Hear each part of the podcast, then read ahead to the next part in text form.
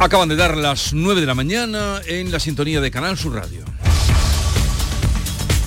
La mañana de Andalucía con Jesús Vigorra. Y a esta hora el día por delante con Jorge González. Cuéntanos, Jorge. Hola Jesús, ¿qué tal? Quinto día de tregua en Oriente Próximo y primero de la prórroga de dos días anunciada por Qatar. Una prórroga que se va a extender hasta el jueves a las 6 de la mañana con iguales condiciones. Alto el fuego, entrada de ayuda humanitaria y canje de rehenes por presos. El segundo Consejo de Ministros de la legislatura va a continuar hoy aprobando nombramientos. Hoy va a ratificar a Álvaro García Ortiz como fiscal general del Estado, a pesar de que el Supremo ha criticado con dureza su designación.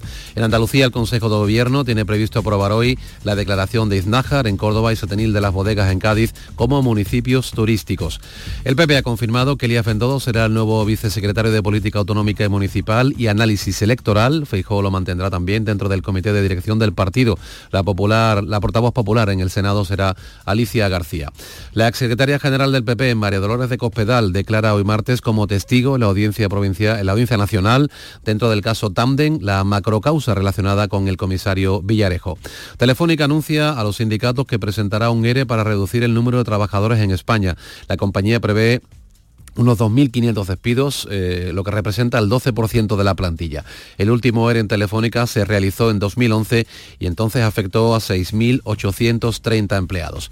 Andalucía promociona desde hoy, desde este martes hasta el próximo día 30 de noviembre, su oferta de congresos, reuniones e incentivos en la feria IBTM World, que se celebra en Barcelona. Está considerada una de las principales referencias mundiales en este segmento. Y el Papa recibe hoy a obispos españoles en el Vaticano, en plena polémica por el informe sobre abusos y a pesar de la inflamación pulmonar que padece. Un portavoz de la Santa Sede ha explicado que su estado de salud ha mejorado, que respira mejor y que ya no tiene fiebre. Em, bueno, enseguida vamos a hablar con el consejero, ya os decía, de Medio Ambiente, eh, también de Economía Azul, de él depende mucho de lo que se ha acordado en Doñana, de ese tema hablaremos, pero os apuntaba antes otro asunto y es ya brevemente mm, Pablo Iglesias que ha salido diciendo que se arrepiente de haberle dado tanto poder a Yolanda Díaz. Esto mm, hace presagiar que habrá turbulencias en, la legislatura. El otro día, hablando con alguien de, ese espacio político, me comentaba que Pablo Iglesias ya no, no, actúa ni razona como político, sino como empresario, y que lo que hace es buscar eh, eh, ampliar la, audiencia de su, de su medio de comunicación. Y, a mí desde que me dijeron eso, mm, tengo, no, no puedo evitar leer todo lo que dice o hace Pablo Iglesias en esa clave. ¿no? Eh, ¿Qué sentido tiene en el inicio de una legislatura? Digo, para ese amplio espacio político, ¿no? Eh, horadar de esa manera a la principal líder de, de ese espacio, más que, que seguir en una es una pugna interna que ya no tiene poco sentido. Digo, para, para, para, ese espacio político, ¿no? Y me parece que el único sentido que les veo es este que me, que me comentabas, que me parece bastante acertado. ¿Cómo lo veis vosotros? Hombre, que en política no se puede confiar en, en, en el aliado. Es decir, eh, no sé si era Churchill el que decía que el enemigo está en tus tu propias filas, ¿no? Es decir, si quieres ver al enemigo, mira el asiento de al lado.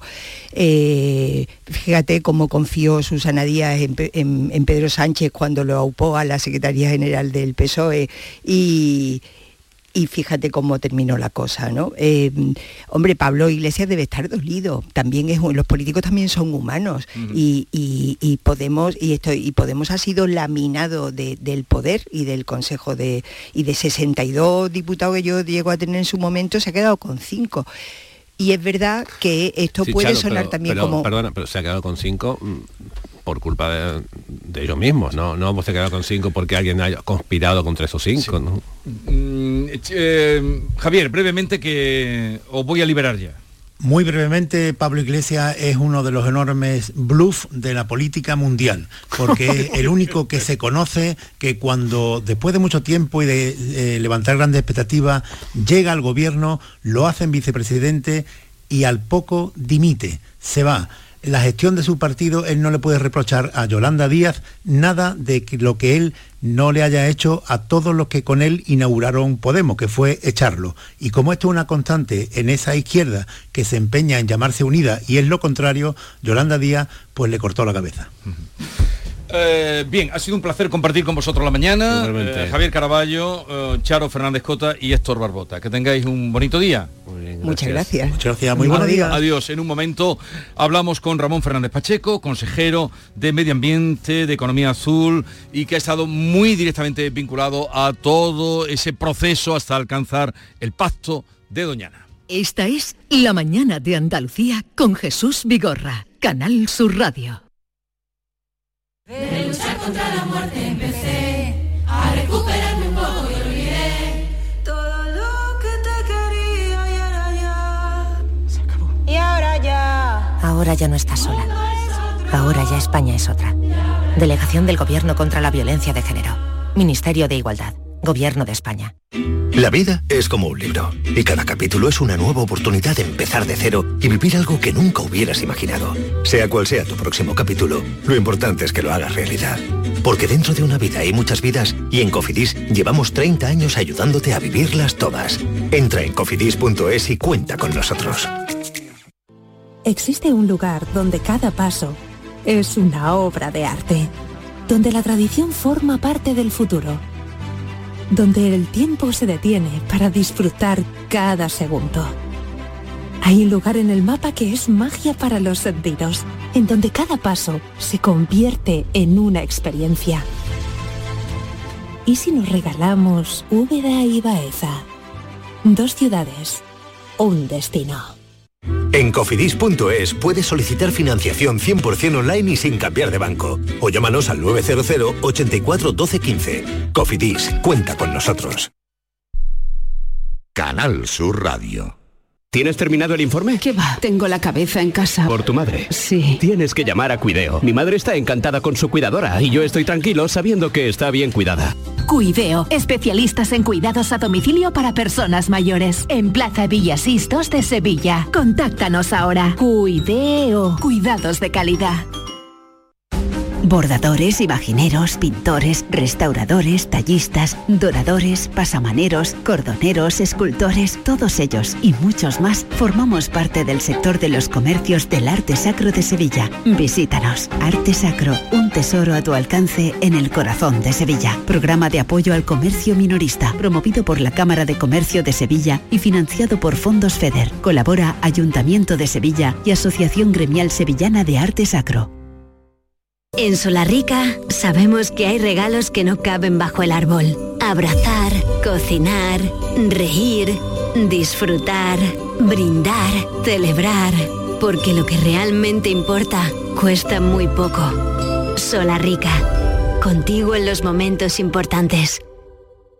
Del 2 al 10 de diciembre se celebra en Conil la décima ruta gastronómica dedicada a la vaca retinta. Ven a degustar los exquisitos platos de esta carne de raza milenaria de la mano de grandes chefs. Descubre quién gana el concurso y disfruta de Conil, de su gastronomía, de su clima y su buen ambiente. Toda la información en la web del Patronato Municipal de Turismo, turismoconil.es. Ahora Eurojackpot, el mega sorteo europeo de la 11, es más millonario que nunca. Porque cada martes y viernes por solo 2 euros hay botes de hasta 120 millones. Y tan tataramillonario, porque si te toca el Eurojackpot, no solo te haces millonario tú, también tus hijos, y los hijos de tus hijos, y los hijos de los hijos de tus hijos. Compra ya tu Eurojackpot de la 11. Millonario por los siglos de los siglos. A todos los que jugáis a la 11, bien jugado. Juega responsablemente y solo si eres mayor de edad. El resumen de la actualidad del día, con toda la información y la última hora del deporte, el análisis de la economía que tanto te afecta, las entrevistas que te aclaran lo que pasa. Todo lo que necesitas saber para estar informado lo tienes en el Mirador de Andalucía, de lunes a viernes, desde las 7 de la tarde con Natalia Barnés. Contigo somos más Canal Sur Radio. Contigo somos más Andalucía.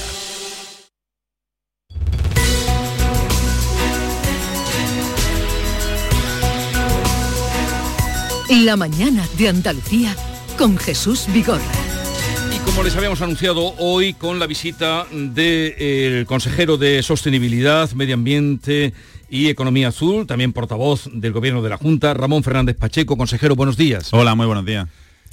Y felicidades, lo primero. Bueno, felicidades a todos, felicidades a todos. Hoy es, ayer ya lo dijo el presidente, era un gran día, creo que va a ser una gran semana, un gran mes, vamos a tener una buena época para todos. Gran noticia. Hoy eh, toda la prensa, no solo la andaluza, la andaluza por supuesto, sino también la nacional, hablan de ese acuerdo, pacto por Doñana, le llaman acuerdo por Doñana. O sea, hay una unanimidad como eh, alegrando, dando cuenta de, de este, de este acuerdo. ¿Por qué es tan difícil un acuerdo entre el PP y el PSOE o entre dos partidos como estos? Bueno, yo creo que a nadie se le escapa que hemos pasado dos años de una confrontación mm, sin precedentes, me atrevería yo a decir, en el que el tono de la reproche, el tono de los reproches ha llegado a límites probablemente intolerables por parte de, del gobierno de España respecto a la Junta de Andalucía, a los propios andaluces y de manera muy especial al presidente. ¿no? Creo que este acuerdo, mm, en lo que tiene que ver con la Junta de Andalucía, viene a demostrar varias cosas. En primer lugar, que Juanma Moreno es un político capaz de pactar con absolutamente todo el mundo, a derecha, a izquierda, eh, y eso en la política española eh, no es lo habitual, desde luego. Y en segundo lugar, que hay políticos en España que cumplen su palabra. Eh, Juanma Moreno dijo que ningún acuerdo por Doñana pasaría sin el consenso de, los agricultores afectados por el plan de la corona del año 14, ¿no? por esos agricultores que se vieron en un limbo jurídico en una situación manifiestamente injusta hemos aguantado mucho, pero al final lo hemos conseguido. Y bien está lo que viene a acabar. Es un gran acuerdo que protege el espacio natural de Doñana como nunca antes se había hecho y que del mismo modo viene a aportar soluciones y viabilidad a esas 200.000 familias que hoy viven en el espacio natural de 14 municipios diferentes en tres provincias de Andalucía. Así que un, un grandísimo acuerdo. De lo que ha trascendido de ese acuerdo, entre otras cosas, mm, lo más llamativo es que eh, bueno, hay un montante de dinero y que a los agricultores que abandonen los cultivos de regadíos mm, se pagará una hectárea 100.000 euros. Eh, ¿Cuántos agricultores son los que pueden acogerse? Bueno, realmente eh, a nadie se le escapa que eh, esta negociación viene provocada por la proposición de ley que presenta el Partido Popular en el Parlamento de Andalucía y que se circunscribía a cinco municipios de la corona forestal de Doñana, en la provincia de Huelva. Este acuerdo, entre las buenas noticias que nos arroja, se desprende la, la siguiente, ¿no? Y es que abarca todo el espacio natural, a los 14 municipios. Por lo tanto, tanto los agricultores afectados por el plan de ordenación en esos cinco municipios de la corona forestal, como los agricultores de cualquier otro municipio del espacio natural de Doñana, por ejemplo, Sanlúcar de Barrameda en la provincia de Cádiz, o, Pilas en, la provincia de Sevilla, por, por no nombrar alguno, podrían acogerse también. Es imposible saber cuántos lo van a hacer, pero lo que está claro es que hoy esos agricultores tienen alternativa y hasta antes de ayer no la tenían. Eh, los pozos ilegales, mm, ¿qué va a pasar? Los pozos ilegales que había, los que están multados, que hay multas que pesan sobre agricultores que utilizaron los pozos ilegales. Bueno, pues ahora que está tan de moda hablar de amnistía, ¿no? Y vivimos en una España de privilegios en los que algunos eh, señores mm, gozan de, de, esa prerrogativa, eh, en este caso no lo va a haber, ¿no? El, mm, nosotros siempre hemos defendido que aquel que incumple la ley tiene que responder y tiene una, una, responsabilidad de la que no se va a exonerar. Eh, la competencia en materia de agua en, Doñana, como saben, son de la Confederación Hidrográfica del Guadalquivir, que depende del Ministerio para la Transición Ecológica, los expedientes administrativos que tengan abiertos por posibles infracciones que tengan que ver con extracción ilegal de aguas subterráneas seguirán su curso y, por supuesto, aquellos que la Fiscalía haya emprendido en materia penal o de responsabilidad patrimonial exactamente igual. Este acuerdo no tiene nada que ver con infringir la ley o con extraer agua que no se debe extraer de Doñana, algo que por otra parte siempre defendimos desde la Junta. Tenemos que ser capaces de proteger el acuífero de Doñana ofreciendo alternativas. Ese ha sido el mantra que hemos repetido una y otra vez a lo largo del año y medio. Y esa es la realidad que subyace del acuerdo que alcanzamos ayer. ¿no? O sea que los que tengan multas pagarán. Sí. Pagarán, pagarán. Sí. Bien. Eh, con esto se dará por satisfecha Bruselas. Usted, mmm, cuando empezó en uno de los momentos, han pasado 18 meses de, de, turbulencias, cogió y con su mochila se fue de un día para otro a Bruselas a ver qué pasaba allí. En este acuerdo, ¿cuándo, ¿cuánto ha pesado la advertencia de, de, la Comisión Europea? ¿Se dará por satisfecha con esto? ¿Levantará ya eh, las advertencias que tenía sobre nuestro bueno, país?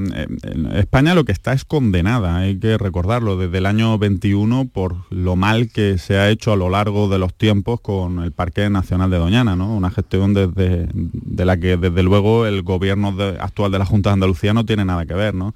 El Tribunal Superior de Justicia de la Unión Europea condenó al Reino de España por infracción de varias directivas en el año 21, ¿no? y hemos recibido diferentes apercibimientos por parte de la Unión Europea en aras a cumplir esa sentencia. Eh, nosotros, evidentemente, somos un gobierno razonable, de sentido común, estable, y Juanma Moreno no quiere ser otra cosa nada más que un presidente que cumple la ley y la hace cumplir. Por lo tanto, este acuerdo esperemos que también contribuya a lanzar una imagen positiva no solo a la Unión Europea, sino también a las diferentes organizaciones internacionales que tienen figuras de protección sobre Doñana. Doñana es el territorio más protegido de Europa. Eh, diciéndole a las claras que Doñana no está en peligro, que Doñana se va a proteger como nunca. La Junta de Andalucía va a desembolsar una importantísima cantidad de recursos para comprar la finca Beta La Palma y ampliar hasta un 14% el Parque Nacional. Eh, en definitiva, las cosas se están haciendo bien y se van a hacer mejor de ahora en adelante. Y ese mensaje confiemos en que tranquilice a las organizaciones internacionales, a la Unión Europea y bajemos un poco el diapasón de la, de la presión. ¿no? Bueno, ¿y los agricultores que abandonen el regadío, a qué se van a dedicar? Bueno, los agricultores que abandonen el regadío tienen varias opciones. En primer lugar, eh, esos 100.000 euros por hectárea que cofinanciaremos entre Gobierno de España, Junta de Andalucía y la Diputación de Huelva. Eh, para renaturalizar su- sus fincas, para reforestar sus fincas, para abandonar en definitiva la actividad agrícola y convertirla en espacio natural, o bien para pasarse a cultivo de secano con unas ayudas que son eh, sustancialmente eh, menores, eh, o incluso pasarse a ecológico siempre que tengan eh, los recursos hídricos suficientes. En definitiva, Jesús, tienen alternativa. Es que hasta hace dos días su única alternativa era coger la maleta e irse de Sí. ¿Y, y habrá más vigilancia ahora, después de lo que pasó, de los pozos ilegales que llegó a haber? ¿Va a haber más vigilancia también? ¿Se contempla eso? Bueno, el- los pozos, insisto, dependen de la Confederación Hidrográfica del Guadalquivir, pero creo que tenemos que ser vigilantes, por supuesto que sí. Es que Doñana es el humedal más importante que tenemos en Europa y los recursos hídricos son escasos. Eso es una evidencia que, que nadie ha puesto en duda nunca, ¿no? Y, y aquel que infringe la ley tiene que ser perseguido porque esa es la manera también de refrendar a aquel que la cumple. ¿no? Estamos hablando con Ramón Fernández Pacheco en el día después del acuerdo de Doñana. Manuel Pérez Alcázar, editor de La Mañana de Andalucía, le pregunta. Buenos días, consejero. Hablando de, estos últimos eh, agricultores, los que han sido sancionados y que tanto la vicepresidenta como usted mismo acaba de confirmar no van a tener perdón en las eh, sanciones o multas que reciban, más allá de las multas, ¿estos agricultores podrán acogerse a las ayudas si deciden abandonar el regadío en sus, en sus terrenos? Por supuesto que sí, estas ayudas son un incentivo para que esa realidad acabe y para que estos agricultores puedan tener una alternativa.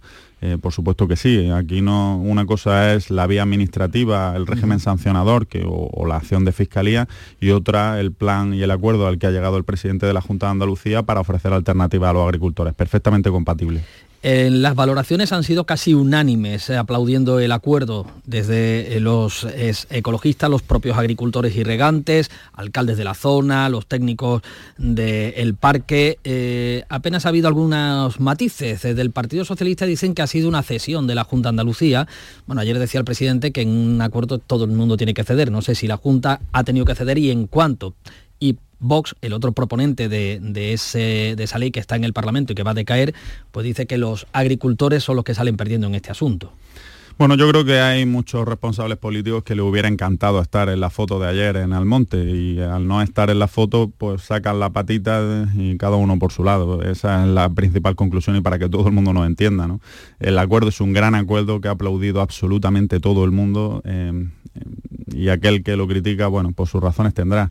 Miren, eh, la Junta de Andalucía eh, ha cedido, hemos retirado la proposición de ley, a lo que se comprometió el presidente de la Junta de Andalucía, pero también hemos cumplido nuestra palabra. Dijimos que la proposición de ley no era una propuesta cerrada e inquebrantable, sino todo lo contrario, abierto a sugerencias. De hecho, yo mm, personalmente reclamé hasta la extenuación que pudiéramos sentarnos con el Gobierno de España para hablar de la misma, para mejorarla. En el trámite parlamentario el Partido Socialista se negó a hacer ni siquiera una, alguna propuesta. Al final la idea no era aprobar la proposición de ley, la idea era solucionar el problema de los agricultores de la corona forestal y hacerlo compatible con la conservación de Doñana. Y eso se ha conseguido. Por lo tanto, creo que se trata de, de un gran acuerdo, fruto de una negociación que para nada ha sido fácil y mucho menos en el contexto en el que nos encontramos. A nadie se le escapa que la tensión política está disparada en nuestro país y Juanma Moreno es uno de los principales líderes que tiene nuestro partido político y aún así ha demostrado que el interés de Andalucía está por encima de cualquier otro y eso, en mi humilde opinión, para los andaluces es una gran noticia. Estamos ante el primer pacto de la legislatura eh, del PP con el PSOE. ¿Podría llevarse a otros terrenos esta negociación, este pacto, este estilo? ¿O en medio, como usted acaba de decir, de la polarización que hay de la política? Eso es muy difícil, rara avis. Bueno, yo estoy absolutamente convencido que siempre que por parte del Gobierno de España se planteen pactos que sean buenos para Andalucía, Juanma Moreno va a tener la mano tendida. De hecho, si hacemos memoria, lo que ha sucedido con Doñana eh, ha sido que durante demasiados meses la mano tendida de Juanma Moreno fue rechazada y fue contestada con insultos y descalificaciones hasta que un buen día la vicepresidenta del gobierno decidió llamar al presidente y le planteó la posibilidad de iniciar acuerdos. Yo recuerdo perfectamente cómo esa misma noche del mes de septiembre el presidente me llamó y me dijo, ponte en contacto con el secretario de Estado, mm, la vicepresidenta me ha dicho que se viene a abrir negociaciones y nosotros vamos a cumplir nuestra palabra. Y esa misma noche yo ya hablé con el secretario de Estado. ¿Qué quiere decir esto? El interés general de Andalucía está por encima de cualquier otro, del personal de Juanma Moreno, del del Partido Popular, de cualquier otro. Tenemos el mandato de los andaluces de defenderlo y representarlo y lo vamos a cumplir. Por lo tanto, si esta es la tónica del Gobierno de España, la de plantear buenos acuerdos para Andalucía, la mano tendida de la Junta siempre estará Y disponible. desde su partido a nivel nacional, ¿qué le han dicho? Porque Isabel Díaz Ayuso salió ayer precisamente en un día de, de- de paz y de consenso, salió atacando con el tema de la política hidráulica a Pedro Sánchez. Bueno, eh, Isabel Díaz Ayuso tiene el mandato de defender a los madrileños y ella los defiende de la mejor manera que entiende y conoce. ¿no? Yo no soy conocedor eh, con exactitud de cuál es la problemática que existe en la Comunidad de Madrid. Estamos muy centrados en Andalucía, tenemos muchos retos por delante. Andalucía es la comunidad autónoma más importante de España. Eh, y estoy seguro que la presidenta de Madrid lo hace de la mejor manera eh, para defender los intereses de los madrileños, lo cual no quiere decir que coincida con la manera de entender la política que tiene Juanma Moreno. Pero que usted cree que a su partido mm, este acuerdo mm, le ha parecido bien. Bueno, yo estoy convencido de que al Partido Popular de España le alegra que a Andalucía le vaya bien. Este es un gran acuerdo para Andalucía y por lo tanto estoy seguro que están contentos. Vamos con otros asuntos, ¿no? Sí, Ya porque- que está aquí el consejero portavoz, vamos a tocar también otros asuntos de la Me, actualidad. me temo que la Pax Romana que vimos ayer en las marismas de, de Doñana va a ser eh, apenas momentánea porque hay asuntos que eh, la Junta tiene el litigio con el Gobierno. En la semana pasada dábamos cuenta de mm, esa apuesta por tratar de dar una alternativa a los eh, grandes contribuyentes de Andalucía de manera que eh, su tributación por el impuesto a las grandes fortunas del gobierno central no se marche fuera de Andalucía, sino que se quede aquí, se quede en Andalucía. Eh, ¿Han diseñado ya cómo y cuándo eh, va a estar en marcha eh, esa nueva tributación? Bueno, estamos, estamos en ello, ¿no? Los, técnicos de la Consejería de Economía y Hacienda están trabajando para que esa recaudación se quede en Andalucía, ¿no?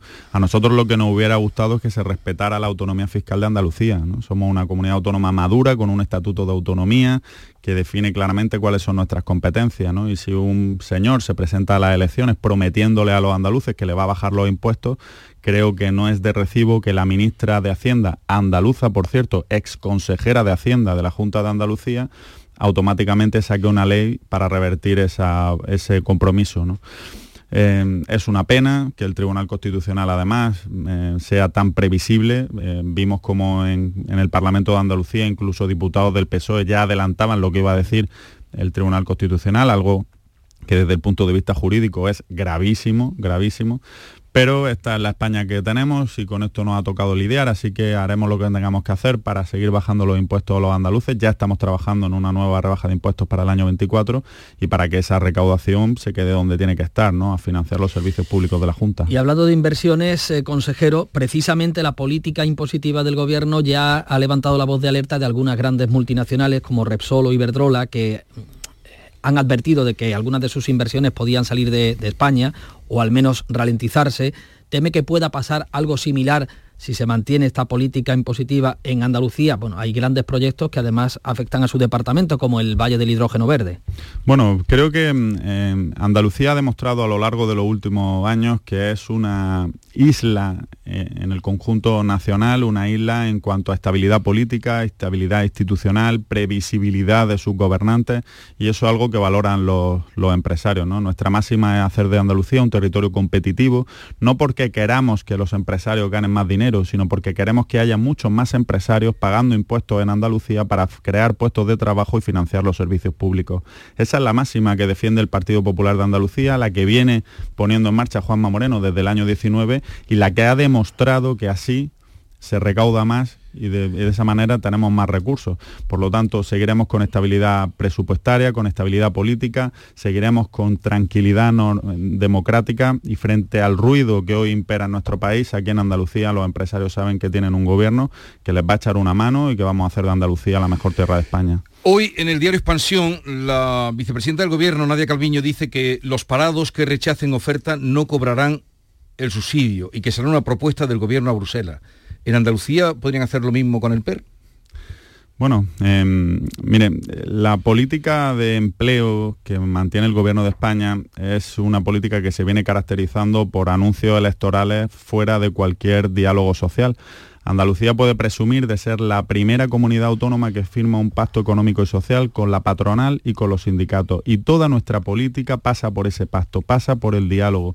Así que lo que le garantizo es que jamás verá unas declaraciones de la consejera de Hacienda haciendo afirmaciones de ese tipo sin antes contar con el diálogo pertinente. El gobierno de España es un gobierno eh, que entre ellos mismos hablan más por medios de comunicación que en el seno del Consejo de Ministros, ¿no? Y ahí están las consecuencias, ¿no? La fractura social y la crisis institucional que hoy vive nuestro país creo que es lamentable, terrible y dramática.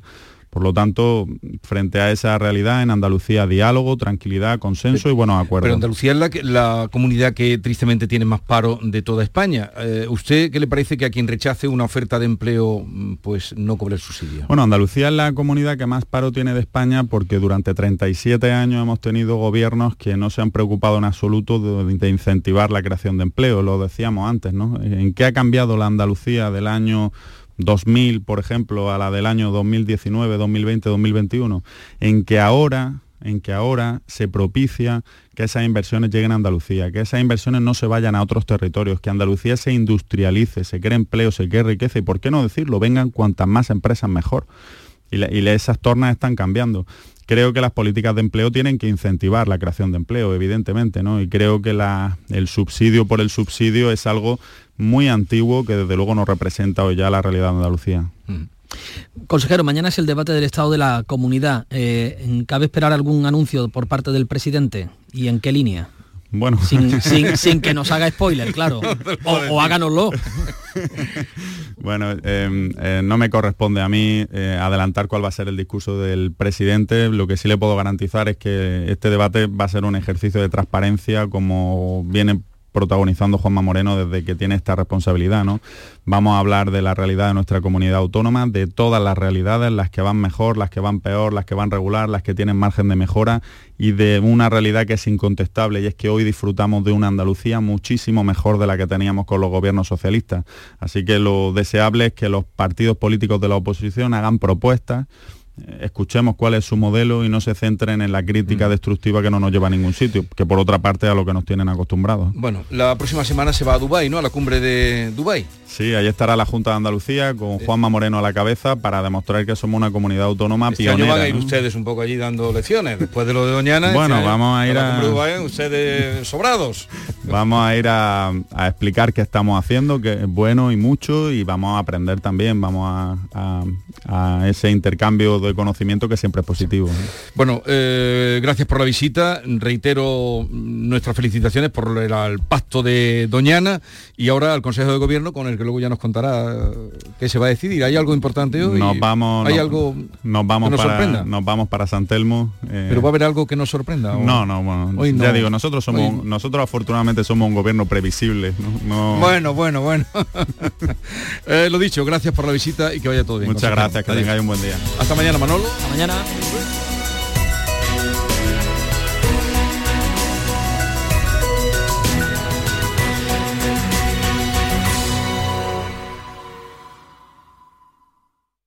Hay un lugar donde late la historia de Andalucía. Allí el visitante descubrirá el origen de la humanidad, la grandeza del imperio romano, la vida fronteriza y sefardita de Al-Ándalus, la llegada del Renacimiento y la exuberancia palaciega y religiosa del barroco andaluz. Ciudades medias del centro de Andalucía, donde late la historia.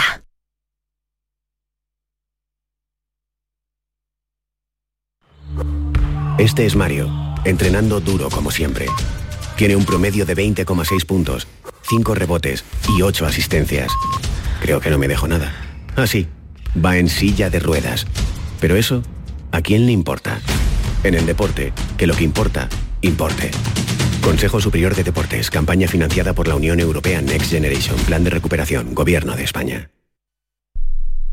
Canal Sur. La radio de Andalucía. Bienvenidos a Sacaba. Mil metros de electrodomésticos con primeras marcas. Grupos Whirlpool, Bosque y Electrolux. Gran oferta en frigoríficos. Combi Corbero en blanco y no frost por solo 359 euros. Y solo hasta fin de existencias. Solo tú y Sacaba. Tu tienda de electrodomésticos en el Polígono Store en calle nivel 23 7. Sacaba.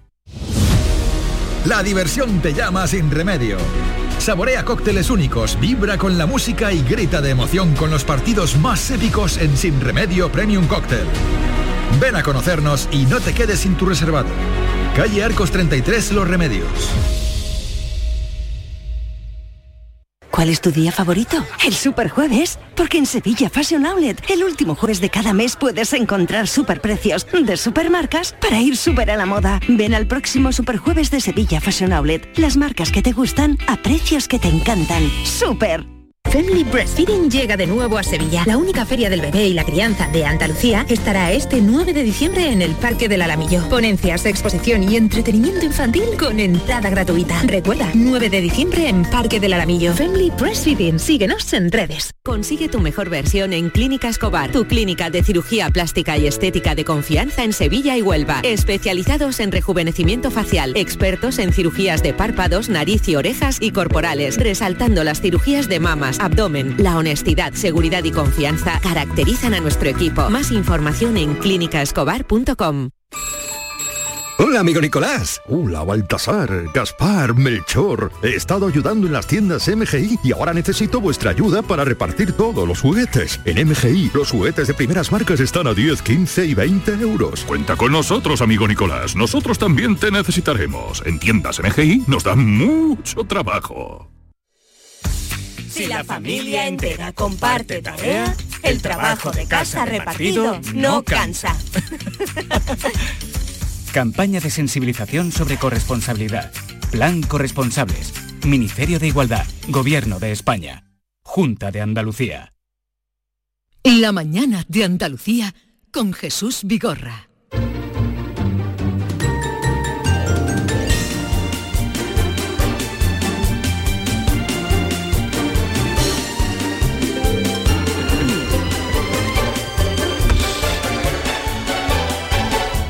La otra tertulia, la otra cara, ¿qué quieres? Buenos días, dame los buenos días, ¿no? Pero espérate, estoy haciendo una introducción, es que tienes que venir siempre... No, te he hecho una señal con el dedo para que me preguntes una cosa que te tengo que contar, pero tú haz tu presentación. O sea, él viene al programa para que le pregunte una cosa que me tiene que contar. Esto es ya el colmo, esto es lo contrario del Pero muy divertida. ¿Qué quieres que te pregunte? Mira, ayer jugando al pádel... ¿Qué a- quieres que te pregunte? Un compañero mío, eh, cada vez que le tiraba la pelota, eh, se cogía con la mano, en la palma de la mano, y tocaba el suelo. El compañero mío del padre, yo lo miraba, digo, este señor, ¿por qué toca el suelo? Miraba así con los dedos, digo, estará buscando una cucaracha, un bichito, total. Seguimos jugando y entre juego y juego otra vez se agachaba y ponía la palma de la mano en el suelo del pádel. Digo, uy, esto es una superstición. Digo, porque como hablaba, hacía como un gesto así hablando, movía en, en círculo la mano, digo, tendrá que... Y yo estaba ya intrigado, yo no estaba echando cuenta al pádel ni nada, quería saber por qué hacía eso. Y le digo de pronto, digo, oye, Antonio, ¿tú por qué tocar a mano del pádel el suelo? ¿Es un santo que tú te encomiendas para ganar puntos? ¿Qué hace con la mano en el suelo?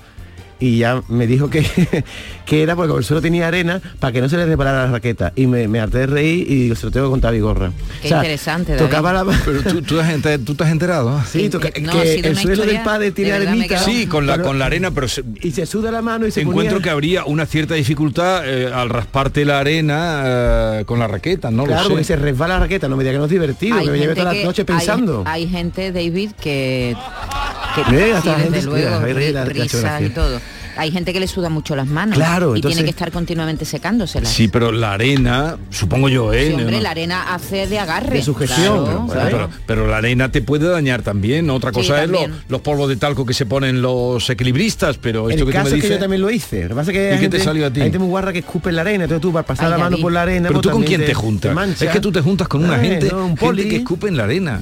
Ay, qué feo está eso, ¿eh? Gente que escupe en la arena. Maite Chacón, buenos días. Hola, ¿qué tal? ¿Cómo Que estáis? me ha alterado el inicio David. Eh, Bea, hola. Hola otra vez. Y por cierto, antes de continuar, tengo que enviar la vida.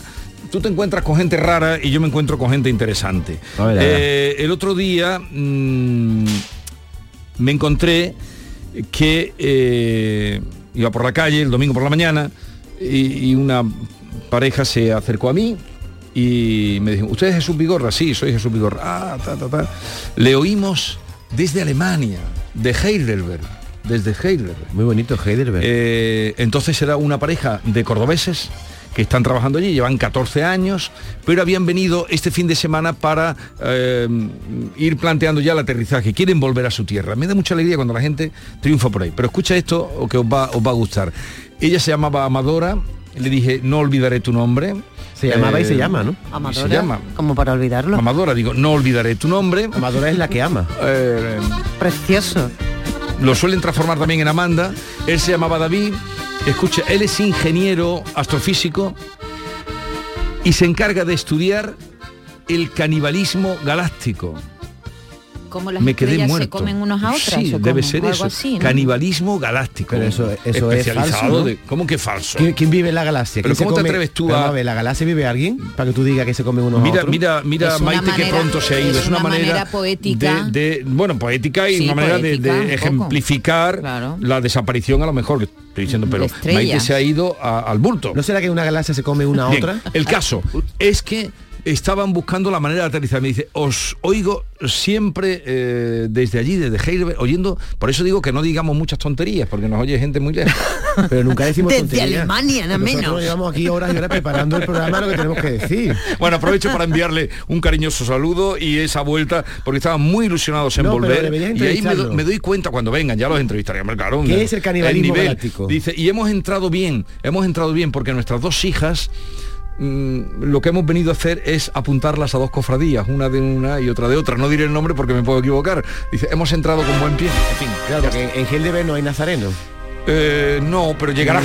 Ni capillita, ni nada de no, eso. llegarán, llegarán.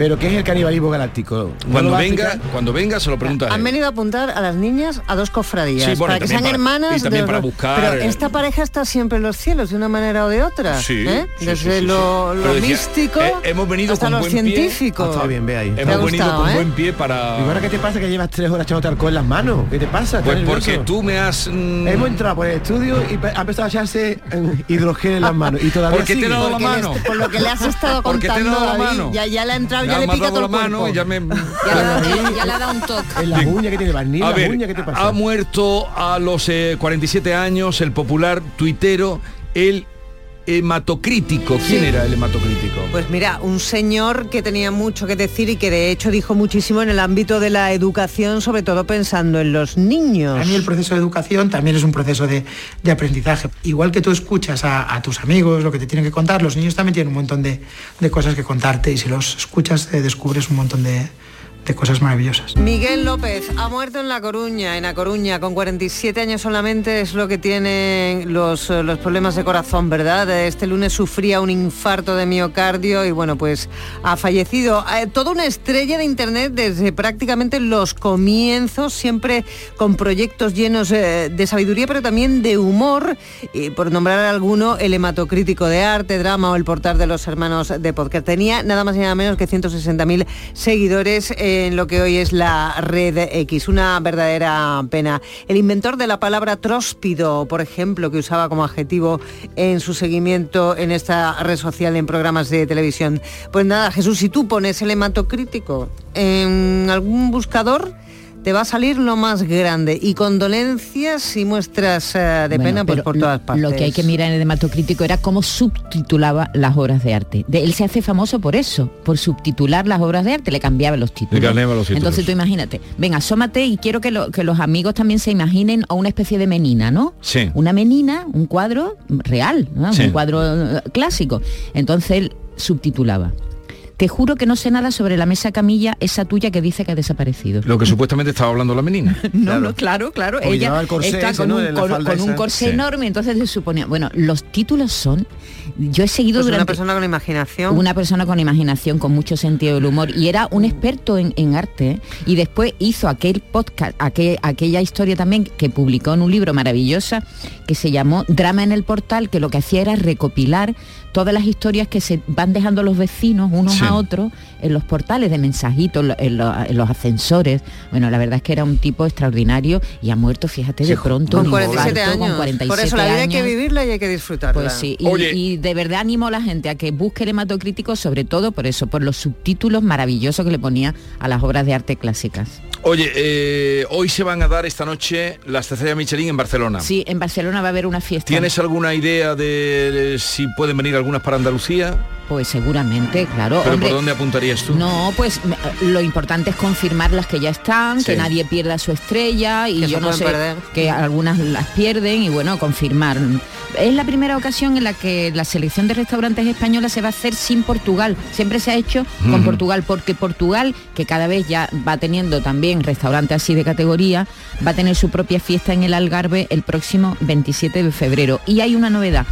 Eh, van a premiar a los restaurantes sostenibles con la estrella verde Michelin, una distinción que va a reconocer a los establecimientos particularmente comprometidos con la gastronomía sostenible, con la naturaleza, con el futuro del planeta. Esto pasa unos días después de que eligieran a David Muñoz como mejor cocinero del mundo, así que Por a ver qué tercera pasa. vez, ¿no? Lo han sí, sí, sí, por tercera vez Mm. consecutiva. A ver qué pasa con las estrellas que están, si se mantienen, si llegan unas nuevas. Los que puedan caer... eh, Si cae alguno, a ver, esta Atentos tarde, a Paco Morales. ¿eh? A- Atentos a Paco Atentos a Morales. Paco Morales. Hoy que- a partir de las seis y media de la tarde en una gala que se celebra en Yo no he Barcelona. entrado nunca en un restaurante Michelin. Nunca, jamás.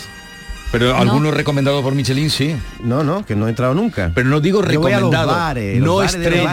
Con estrella Michelin hay alguno, por ejemplo, aquí cerca. Pero que no Tampoco he- hay que. pero que no ¿verdad? he ido. porque Pero, no pero, me interesa, no me Yo te voy a interesa. llevar. pero los Yo- hay, los hay también llevar. recomendados. Yo me gasto 20 euros para comer. Como pase de ahí. no, pues entonces no, vaya. Pues este, ahora, no, este, ahora no Michelin. podrá salir a comer a ningún lado, ¿no? Porque por ¿Cómo 20 está la euros... cosa? Bueno, porque eh, así- somos la mayoría de las personas. Los que van a Michelin y se gastan 150 euros. Michelin son, algunos. No, David, pero- pero, hay Michelin sitios es para donde ir una no- vez en tu vida. Y, y hay sitios donde puedes ir porque le han dado alguna estrella y puedes probar alguna algún plato concreto y no te tienes que gastar esta esta No, lo barbaridad. que pasa es mucho eh, cierran el menú y tienes que comer menú o no comes. Aquí en sea. vez de esa Michelin hay que hablar de los bares de barrio. ¿Cuál es el mejor bar de barrio? Eso lo hemos Es hecho. lo que la gente eso, va. eh, Eso Eso, lo no hemos dejado de hacerlo siempre. Porque a una Pero hay Michelin- algunos, escúchame, que son recomendados. Te estoy hablando, no me escuchas. Sí. Hay- no es que tengan estrella, tienen recomendado por Michelin. Y tienen tapas y tienen cosas. ¿Y cuánto valen mm, una cosa mínima allí? No, vete con Yuyu, que es el que te invita a comer, según tú. ahí me dado, ahí me dado. Venga, a ver.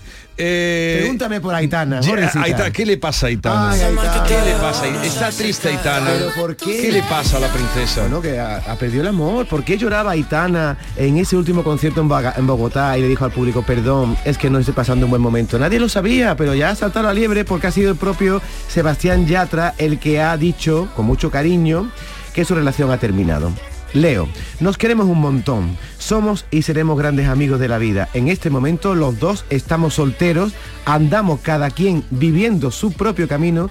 Yo quiero muchísimo a Aitana, pero vivimos una historia muy bonita este año y se acabó. Así que para los fans de Yatra y Aitana, no están juntos. Había unas fotos que evidenciaban ya que podría ser mentira esto, porque se encontraban juntos en México, pero finalmente estas palabras dejan claro que no están juntos. Bueno, ya sabes que no, no vino Aitana a los Grammy Latinos, y ya ahí saltó un poco la libre. Oye, no, Ya atrás sí que estuvo. Sí, eh, Aitana estuvo en Sevilla. Sí, estuvo en Sevilla, pero no fue a la gala, Grammy. es verdad, Estuvo aquí en la discoteca que hay aquí cerca de Canal Sur, que se llama Antique.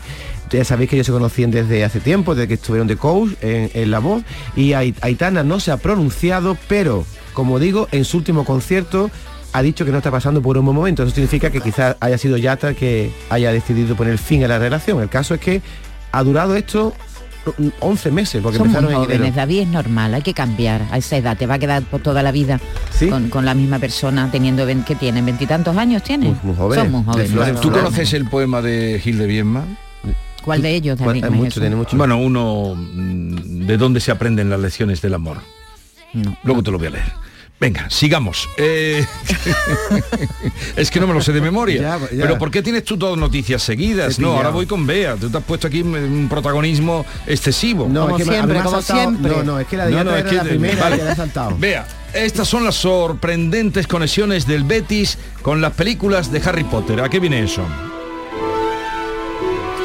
Hombre, ¿a qué viene eso, Jesús? Si tú piensas en el Betis, tienes que pensar en magia pura. A mí no me ha sorprendido en absoluto que las películas de Harry Potter eh, pues hayan se hayan acordado de, la, de la equipación de, de este equipo eh, tan maravilloso como cualquier otro andaluz, por supuesto. Mira, aparece nada más y nada menos que la camiseta del Betis que en una de las ocho películas eh, de Harry Potter a partir de- del libro de, la señora Rowling aparece en concreto en, la cuarta película, en Harry Potter y el cáliz de fuego. Se puede ver en el minuto de en el minuto 6 y 8 segundos de la película. Uh, Los protagonistas acuden en este momento a un mundial eh, eh, de Kittwich, eh, que es el deporte rey de este mundo de ficción, y el extra que lleva la camiseta del Betis representa a un seguidor, eso sí, no de nuestro Betis, sino de la selección de, de Irlanda de este deporte. Yo lo pensé en cuanto en cuanto vi la Ah, noticia, perdona, yo dije, perdona, no, no, no sí, sí lo es, sí lo es, porque también aparece el escudo del Betis por ahí. En concreto, en la película Torok el Troll, que es realmente la primera película de Harry Potter en, en la ficción y que dicen que de ahí es de donde se copió, por cierto, J.K. Rowling para, para su saga. Pero esa, esa noticia está distorsionada. Si tú dices No. que llevan una camiseta de Irlanda o del Celtic de Glasgow y dicen que es del Betis, se No, parecen, pero, no la lleva la del Betis porque lleva el escudo. Lo que pasa que meten la pata, quieren hacer ver que es de Irlanda y resulta que ojos avizores ven que la camiseta es del Betis. Al igual que en esta primera película que te estoy contando, en el que el padre de Harry Potter lleva un gorro de pescador verde, verde y blanco y, para que te quedes tranquilo, también, también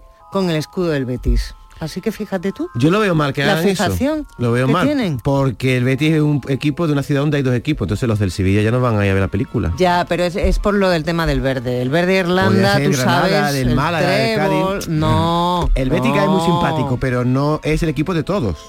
Pues, reclamaciones tú ya sabes. Bueno, ahora voy a contar otra cosa de Harry Potter.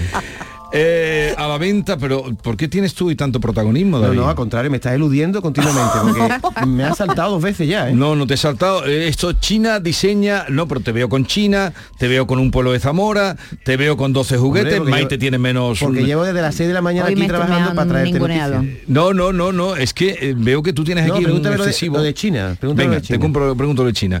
¿Pero qué quieres que te pregunte? Bueno, porque China ha inventado la invisibilidad. Pero eso no es una pregunta. Y vamos a tener la capa de Harry Pero Potter dime, en el armario ¿pero ya. ¿Qué pregunta debo hacerte? ¿Cuándo seremos invisibles? Pregúntame eso. David, ¿cuándo seremos invisibles? Pues pronto, Jesús, porque hay un físico chino que se llama Xu Jinhao. ¿eh? ¿Cómo? ¿Cómo? Xu Jinhao. Su es el de pila, ¿no? Su, Jin Hao es- el- no, Su es el apellido, se pone Ah, chino antes al el re- hay apellido. que ver lo que se aprende en este Realmente se llama ¿eh? Xin Shao Shu. ¿eh? Ha desarrollado un material que va a permitir que en el futuro todos tengamos la capa de Harry Potter en el armario. Se trata de un desarrollo a partir de metamateriales que reflejan la luz. Impiden que se vea lo que queda por detrás del material. Y ya hay un prototipo de esta capa invisible, ¿eh? Una capa igual que la del, la del mago. como la del mago. Claro, que te invisibiliza. Lo hicieron en A más de uno le va a venir genial. Mm. Lo hicieron sobre el escenario. Dos ayudantes sostenían el panel con esa capa de material transparente delante de Chu Yong-hu y al girar los 90 grados, quienes miraban de frente ya no le veían las piernas al físico. Eh, bueno, técnicamente es una rejilla lenticular compuesta por filas de pequeñas lentes cilíndricas convexas que permiten que la luz se refracte regularmente. ¿Habéis enterado? Pues pronto, Jesús, pronto estaremos aquí delante del micro y yo no sabré Bueno, ya hay quién aviones, está delante mío. ya hay aviones que no se ven, ¿no? Aviones invisibles. Sí, Que sí. no se ven. Sí, sí, sí. Que no se ven de noche, Que no ¿no? captan los radares. No, que no se ven, que no se ven, que no captan, que Lo que son pasa invisibles. es que quieren pasar esa capa de los aviones también a los tanques, para los tanques parece que no sirve. Pero bueno, de momento se está Sí, desarrollando. esta porque hace mucho ruido. Hablando de China, caso. una aerolínea, aerolínea china ofrece comida de perro, pero será para perros. No. No. En su menú. No, eh, bueno, hay que decir que hubo un así un lío, un, un pasajero le hizo una foto al menú en el que se veía, se leía claramente mm, entre las opciones del menú Imported Dog Food con ocra, que el ocra- la ocra es una verdura, como carne de perro importada. Claro, es que ellos comen perro. en, No, en es- muchos sitios de China, ¿cómo que no? En muchos sitios de China comen perro. Sí, pero y te que- vas al mercado y te Mm. ves a perros vivos atados para que los maten y, se y los en coman. Corea, y en Corea. Ya Sí, lo pero, creo. pero ya están, tú sabes que ah, están legislando ahora para que Sí, le han pegado, pero lo han importado a España, ¿no? para- bienestar para prohibir Que prohibido a no significa que la gente no coma perro. Pero lo cierto es que esto ha sido un error de traducción, de la traducción del chino Mm, al inglés. Yo desconfiaría. No, no, esto es un error de, tradu- No de sé, traducción. Hombre, en un ¿Cómo- avión no te van a poner ¿Cómo van a perro. poner en un avión internacional carne de perro? Yo no sé, pero yo me encuentro eso en el en la menú. traducción. Yo no me lo Claro, como. ¿eh? es un error, error de la traducción. Lo que pasa es que el pasajero le hizo una foto y se ha hecho viral porque Claro. bueno, una, pero pero el una pasajero estará muy poco viajado. Sí, muy poco pobre. viajado porque todo el mundo sabe, aún sin haber ido a China, que caso de eh, quien yo tampoco he suscribe, ido a China. sabe, sobre todo me acuerdo de cuando se hicieron los mundiales de fútbol, que los comentaristas hablaban de eh, la carne de perro, que le llamaban A carne lo de mejor perro. el que tradujo en vez de dog quiso poner pork, que es cerdo, y puso perro. No, no, pero hay allí un tipo de perro que se lo come. Yo no sé, eh, un tipo de perro, todo tipo El de perro perros. salchicha No, se come. todos no se lo comen. Todo tipo de perros. Pero Y se- y hablaban se- de que Pero vamos, que es que hay pueblos don- donde, donde, donde, es que hasta roban perros. Oye, que la carne de cuidado. perro, la carne de perro, salvando la distancia del cariño que tenemos a los perros, que la carne de perro está buena. Hombre, si te estás muriendo de hambre, yo te como hasta ti, David. Pero ¿por qué dices esa Porque yo he escuchado aquí a una chica que ha estado en Corea y dice que ya ha probado la carne de perro y Pero que está buena. Pero vamos a Es ver. como la- será- como un perrito caliente, No se seas, come. no sea, Ah. será un tipo de perro. Bueno, un tipo de No perro. El perro que ves aquí. Bueno, aquí se comía es. lo de no te den gato por liebre, No, era porque más un gato y, se y lo las ratas ¿eh? de río se comen. eh. Y- y Eso, allí leer se el los- libro de las ratas de, de, bueno. de Miguel Delibes. Recuerdo que allí se comen, se comían los pangolines también, quiero decirte que es que Y mira en, China, dónde hemos en llegado. China se lo comen Qué todo, pero es verdad que cada vez hay una corriente y en algunos, en algunos lugares ya está prohibido eh, que consideran ya a los chinos, China. sí, a los chinos y a, a los perros y a los gatos eh, animales de compañía y hombre están intentando que no se coman. Mi ¿no? abuela comía gato, Pero vamos, que esto ha sido un error de traducción Seguro, seguro, ¿no? Seguro. Sí. Pero, pero yo, yo, yo quiero saber, tú Maite, que Sí. estás contando la noticia, Sí. tú te encuentras eso y vienes de China Hombre, y te da un y te respingo. Oh, claro. sé sincera, te pides el platito, No. no te- ¡ay! Pues yo sí. No me pido el platito. ¿Por qué no? Tú por uno, va, la uno va a Vietnam y te ponen cucarachas fritas, te pone. Hay que probar todas las cosas. Cuando estuve en Ecuador, hay una rata que se llama cuy, que es una rata grande, que la- le ponen un palo por de- la atraviesa, le dan vuelta como un pollo asado y se come. Y yo me comí esa rata, estaba ¿Te la buenísima. comiste? Y un día comeré perro, pero ¿por qué no? Porque No, yo no, tú sí, yo no. Sí, yo pero no que- como hay que perro, ni probarlo gato. todo. Hombre, no me voy a comer mi perro, pero si me ponen un perro chino, que yo no lo conozco de nada, pues me lo como. Tú tienes perro ni nada, tú tienes perro, tú tienes perro ni nada, tú tienes perro. A ver, eh, estas noticias que hay por aquí ya, bueno, la del el pueblo ese que se vende en Zamora, 44 casas, Mm. hotel, piscina y colegio por 580.000 580.000 euros. ¿Tú tienes ahor- ahorrillo por ahí para pagar esto? 580.000 euros, ¿vale? Este pueblo que se llama Salto de Castro y se puede adquirir más barato que un chalet Pero en el pueblo entero, El pueblo entero. entero con sus 44 casas, su bar, su iglesia, su colegio, hasta una Pero no hospedería. queda nadie. No queda nadie, está vacío, se abandonó en el año 89, lo compró un señor, Oscar Torres, para hacer un proyecto, lo compró por 300.000, ha rehabilitado el pueblo, ahora no le interesa y lo vende un poquito más caro, casi el doble. España vaciada, 580.000. De momento los interesados son Arabia Saudí, Estados Unidos y Jesús Vigorra, que también podría entrar Sí. en la puja, ¿no, Vigorra? Sí, el mundo rural me gusta ¿No muchísimo. te gustaría vivir en Salto de Castro? Vamos, eh, es, mi, es mi sueño. Te montamos un, te montamos un Es mi micro. sueño. ¿eh? Cuando te jubiles te montamos un micro y de vez en cuando conectamos contigo. ¿eh? ¿Te parece? Oye, mira, te voy a leer una poe- Quería pasárselo a Maite, que lo lee mejor, pero pero es que o vienes aquí o no sé cómo pasarte este poema que me extraña que tú no conozcas. Me levanto. Dale el móvil, que, que tú no conozcas, eh, que no estoy con el móvil, yo no utilizo el móvil cuando estoy trabajando. Eh, ¿dónde tiene el poema? Leche, aquí está el poema. Eh, se llama Pandémica y Celeste. Esa no, este trocito nada más. Este, este trocito. No, no, Pandémica ponte- y Celeste, para que aprenda algo este señor. Ponte el micro ahí al lado de Vigorra, que se va No. el tiempo. Ponte el móvil, ponte el móvil. Eh, que tú lo lees mejor, venga. David. Bisbal canta por sorpresa en el colegio de su hija. Cuéntanos cómo fue eso. Ay, Esto se va a poner de moda, ya lo verás. bonito, la niña con tres años, fíjate el, el regalo de su papá que va a visitarle al cole, con Oh. su mamá porque es su cumpleaños ahí en la clase, con todos los niños de la misma edad, y va su padre, David Bisbal, nada más y nada menos, se pone allí a cantarle a su princesa. Vamos a cantar una canción que a Bianquita le gusta mucho, ¿vale? Porque su papá canta, que soy yo, soy Bueno, pues esto lo han hecho viral porque le grabó la mujer a Bisbal y ya lo han puesto en Instagram y todo esto porque comprenderéis que los niños con tres años como lo que les importa un poquito poco que sea Bisbal o que sea el tío de la guitarra. La cosa es que viene un señor a cantar y eso Pero es estupendo y ¿dio la maravilloso. patadita o sin patadita? No sabemos si dio la patadita, pero a mí sí me ha llamado una cosa la atención y es lo sencillita que es la- la- era que lo que tienen los niños, que son, son tan inocentes los angelitos. Eh, según sus padres, esta es su canción favorita, Mi princesa, pero no se la escribió a ella, ¿eh? se la escribió a su primera hija, que conste, o sea, que estos no sé si heredan la ropa del hermano mayor, pero las canciones También. está claro que sí. en un cuadro imaginario. Pero es curioso eso de que en el colegio... Hombre, que aparezca, Claro, claro, que eso sobre todo para las mamás Que eso lo ha inventado Bisbal. Yo también he cantado a mi hija cumpleaños feliz, no sé Bisbal, pero No, hombre, pero por ejemplo, tú eres bombero, tú eres bombero y vas a la clase de tu hija tu manguera? y explica lo que hace tu trabajo. Claro, tú y- eres... y, tu hija se siente, se o la hija del bombero se y si siente tu padre es orgullosa de David su padre. Pues normal. se siente allí, orgullosa de, su padre. Normal. A ver, eh, cuando tú hablabas... Me hace gracia porque dice, tú eres bombero, va a apagar un fuego al colegio, ¿no? Te ha dicho- Tú vas a hablar de tu trabajo al Te ha colegio. dicho antes Maite que con 20 años que eso de un amor para toda la vida que tal. Que no. Entonces yo he dicho que si has leído a Gil de Biedma que deberías leerlo. Ese poema creo que... eh, Pandémica y Celeste. A ver, lee No, no, no, un fragmento Un para ti. fragmento de Pandémica dedicado, y Celeste. Un fragmento para el amorólogo que ha perdido ya todas sus. No, hombre, dedicado no, no, has perdido a todo. Sebastián Yatra, No, a ti, a ti, a ti, a ti, a ti que has demostrado aquí en esta casa la semana Pero pasada que tú. Pero si yo con 20 años todavía no me, no me había enamorado. Adelante. Para saber de amor, para aprenderle, haber estado solo es necesario. Y es necesario en 400 noches con 400 cuerpos diferentes haber hecho el amor. Que sus misterios, como dijo el poeta, son del alma. Pero un cuerpo es un libro en que se leen. Bonito, ¿no? Que conocerlo Bueno, yo ya todo, está tomando nota de lo más importante. Ha dicho que en 400 noches tiene que Con estar con 400, 400 cuerpos dife- diferentes. o sea, Lo de estar solo. Lo de, lo de probar la Porque- soledad eso no era importante. El dato es ese, que está con 400 distintas en noche, en una noche nada más. No, No. hombre, no. Vamos a ver, Y es necesario en 400 noches con 400 cuerpos diferentes Ya. haber hecho el amor. Pues si son 400 noches. Pero, pero quédate con lo cada importante. noche con una. Eso. Porque, porque, eh, quédate con lo importante. Como dijo el poeta, un cuerpo es el libro en, el que, se, leen. El amor. Para mí lo importante es que ha estado con 400 mujeres este hombre. Vete, eh, no, no podemos traerle, no podemos traerle. Eso a mí me sorprende.